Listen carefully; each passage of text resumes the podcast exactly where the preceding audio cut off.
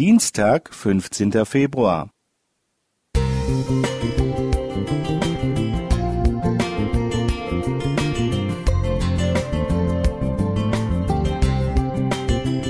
Ein kleiner Lichtblick für den Tag.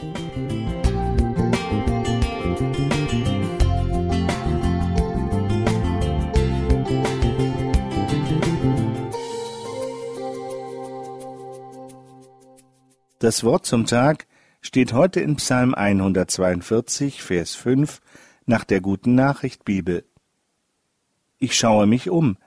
Da ist niemand, der mich beachtet. Ich habe keine Zuflucht mehr, keinen Menschen, der sich um mich kümmert. Es ist wieder mal recht heiß am Toten Meer. Deshalb suchen wir uns zuerst einen schattigen Platz. Hier erzähle ich den Reiseteilnehmern vom designierten König David auf der Flucht. Vor uns sehen wir den Wasserfall, an dem wir uns gleich erfrischen werden. Hinter uns haben wir am Hügel einige Höhlen gesehen. Ob eine davon jene ist, in der sich David auf der Flucht vor Saul versteckte? Als gehöre er zur Gruppe, beobachtet uns ein niedlicher Klippdachs, der eine Weile neugierig zuhört. Irgendwo hier, in der Oase Engedi, schrieb der junge Gesalbte, aber noch nicht intronisierte König David den Psalm 142. Ein Gedicht Davids, ein Gebet. Er verfasste es, als er in der Höhle war.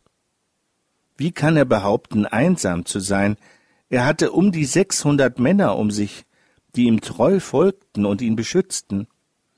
Ob er keinen unter ihnen fand, mit dem er offen über seine Ängste, seine Enttäuschungen und seine Träume reden konnte? In dieser Stimmung tat er das, was garantiert hilft, sich an den zu wenden, der David nicht einen Augenblick aus den Augen verloren hatte. Zu dir, Herr, schreie ich.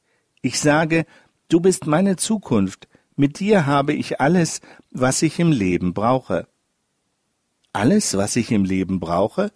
Wirklich? Gottes Hand trägt uns, gewiss. Aber wie gut tut es, wenn uns jemand fest umarmt. Er hört immer unsere Gebete, gewiss.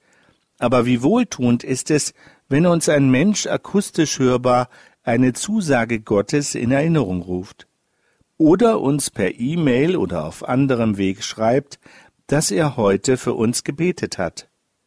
In der Zeitung las ich, Ärzte dürfen in England ab 2023 Rezepte gegen Einsamkeit ausstellen.